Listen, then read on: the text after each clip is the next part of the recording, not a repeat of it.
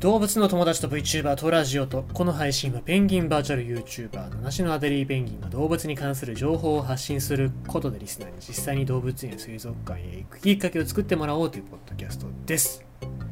えっ、ー、となんかニュース見てるといろいろ大変ですね。日本円が130何円 ?137 円？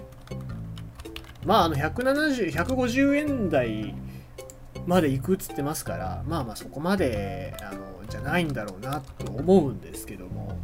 えー、まあまあ期待はできないなと。あとは環境試験の話ですよね。これを今日のメインにしようかと思ったけどちょっとあの軽く触れときますけども、えー、北海道サンマ初水揚げ24匹だけ過去最高の1キロ6万円超え。で、えー、市場に並んだ市場に並んだ時の価格があの1匹1万円。3枚1匹1万円。まあ、高級魚というか、まあ、そもそも魚というものが高級な存在になってくるんじゃないかなっていう僕の見解ですね。えーえー、まあ代替肉でも食うしかないですね、これからは。えー、代替肉をなんとかこう安く生産することで、ね、あの皆様には、あとあの、あれです、栄養カプセルです。政府から発行される栄養カプセルです。これですね。えー、これをね、あの摂取していただくことで、あの皆様の栄養を確保してもらうという、それが、まあ、未来の姿かなって、そうならないためにもどうにかしなきゃいけないねとは思いますけども、まあまあ、えー、まあ、そんなニュースもあるわけでございます。で、えー、もっと大変なニュースありますね。これ大事件ですよ。大学、ヤギ部のヤギ、めいちゃん、熱中症になる。いや、これが今日のニュースです。えー、ひとときの連日の猛暑に、えー、猛暑より少し気温が下がりましたが、それでも30度を超え、蒸し暑い日が続いています。そんな中、先日、ある動物が熱中症のような状態になったといいます。えー、連日の厳しい暑さ、大変なのは人間だけではありません。ヤギも大変なんです。ということで、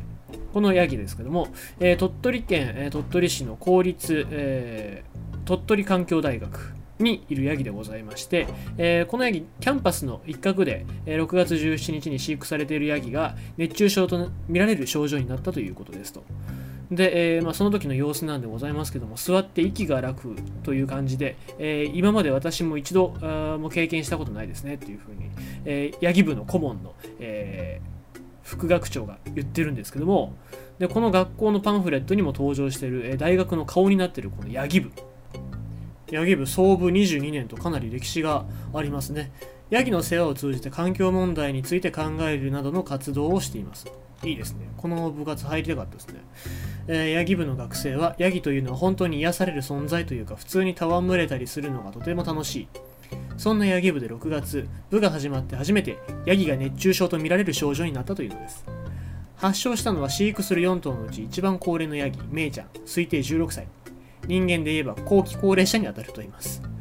これ人間の世界と共通してますね。他のヤギたちを外に出し、小屋の中に1頭で休ませていたところ、症状は改善したということですが、とえー、県鳥取家畜保健衛生所に連絡したところ、おそらく熱中症だろうと言われたといいます。高齢で心臓から血液を送り出す力が衰えたことも一因ではないかとのこと。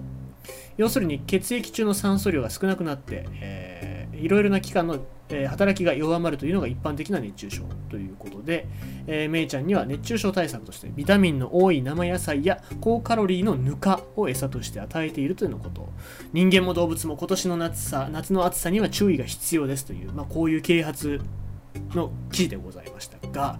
えー、まあ、ヤギが熱中症っていうのもね、えー、大変なもんでございます、まあ、特に高齢者なんかっていうのが熱中症になりやすいですけどもその原因としましては、えま、みんな言うのが睡眠不足とか水分不足とか言いますけども一番でかいのはね筋力不足。筋肉っていうのはあの、まあ、水分を溜め込む期間でもありますので、まあ、そこがあの今の日本人というか世界的にそうなんですけどもコロナ禍でみんな巣ごもりしちゃってであの筋肉量っていうのが減ってるらしいんですね。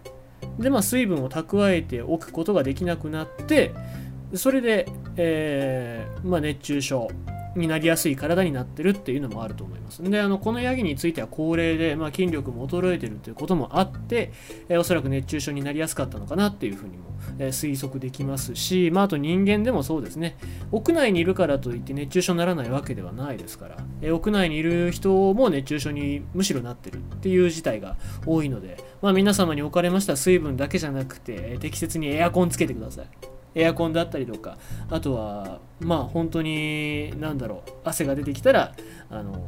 エアコンつけたり扇風機つけたりっていうところまあ本当に電力に頼るところは頼るっていうのが大事かなと思います。でまあ暑いと休めませんからね。家にいる時はちゃんと休みましょう。ということであと睡眠もね、えしっかりとってください。ということでございまして今日のニュースは、え大事件ヤギ部のヤギメイちゃん熱中症になる。ということでございました。